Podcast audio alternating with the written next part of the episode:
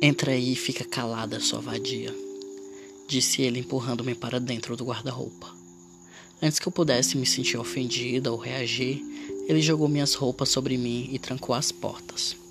Sentei-me e cruzei meus braços em meus joelhos, agora nus, e observei pelo pequeno buraco da fechadura.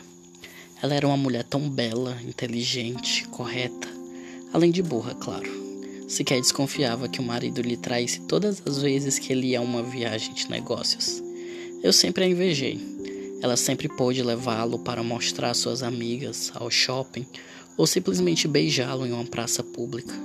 Ele sempre se preocupou em comprar flores em datas especiais, em pagar todas as dívidas, além de sempre lhe dizer coisas românticas ao pé do ouvido. Comigo sempre foi diferente. Ele nunca se importou se eu estava bonita ou feia, gorda ou magra, menstruada ou não, feliz ou triste. Tudo se resumia a quatro letras: S-E-X-O. Sexo. Nada mais, nada menos. Nunca reclamei. Na verdade, eu até gosto, pois é que é assim que ele se sente bem. Nunca pedi que ele se separasse da esposa ou me desse algo. Não, isso não seria amor. O amor é incondicional, sim, por isso sei que o amo. Não me importa se ele vem me procurar apenas quando está bêbado ou quando ele briga com sua esposa. Muito menos se vem apenas para provar uma posição nova ou para que alguém lhe faça sexo oral. Não, eu sempre vou estar lá, atendendo seus desejos e luxúrias, independente de seu estado ou condição. Isso é amor. Eu sei que erro todas as vezes que atendo o celular e vou a um motel barato de estrada.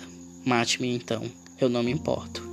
A única coisa que me importa é o que bate em meu peito e o que lhe faz acelerar.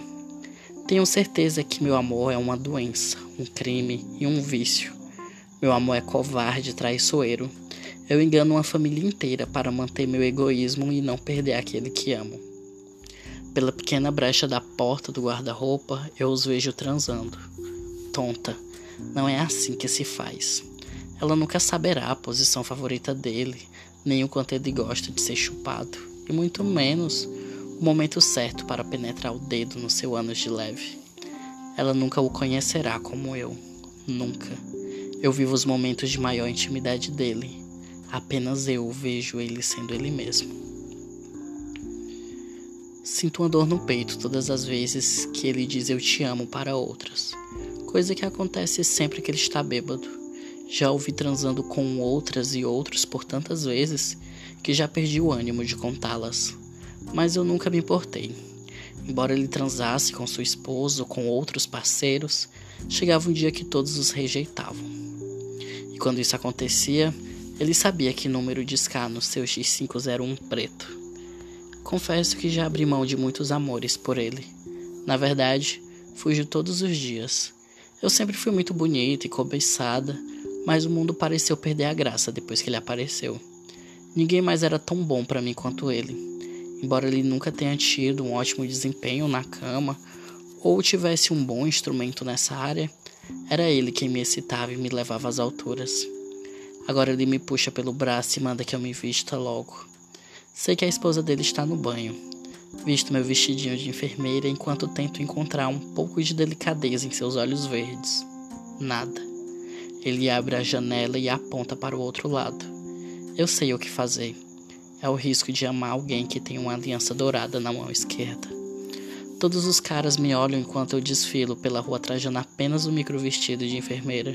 Sim, podem me chamar de vadia, vagabunda, biscate ou qualquer outro nome que ache conveniente, mas eu não me importo. Eu sei o que sinto. É amor. O tipo mais sujo e nojento. Ainda assim, amor. Eu sei que ele me ama. Não todos os dias, nem o dia todo. Sei que ele não se lembra de mim nos momentos mais felizes, nem nos mais tristes também. Mas quando meu telefone toca, minha cama treme e seu esperma desliza sobre mim, eu sei que sou tudo que passa em sua mente durante aqueles minutos de puro prazer.